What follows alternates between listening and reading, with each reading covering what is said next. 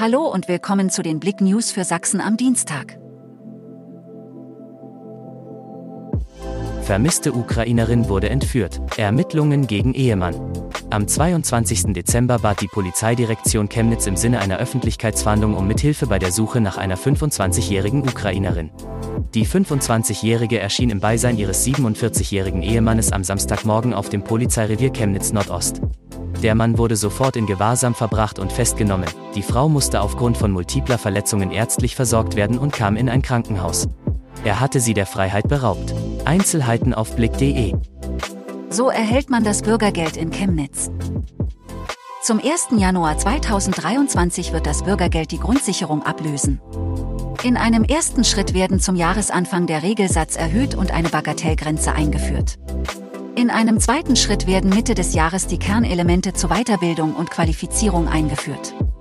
Das Jobcenter Chemnitz und der Blick haben die wichtigsten Eckpunkte zusammengefasst. 24. Darkstorm Festival lodert in Chemnitz an Weihnachten. Weihnachten stand nach zwei Jahren Corona-Pause endlich wieder im Zeichen der düsteren Musik. Das legendäre Darkstorm Festival hielt am 25. Dezember zum 24. Mal in der Stadthalle Einzug. Auf zwei Bühnen sollten sich zwölf Bands der Gothic-Szene, darunter in One, Mono Inc. und Faderhead, präsentieren. Musikalisch bewegt sich das Festival zwischen EBM, Industrial und Dark Rock. Da bin ich wieder, ist Karzel erzählt die Weihnachtsgeschichte. Es wird von allen geliebt, das Night Arthur Karzel.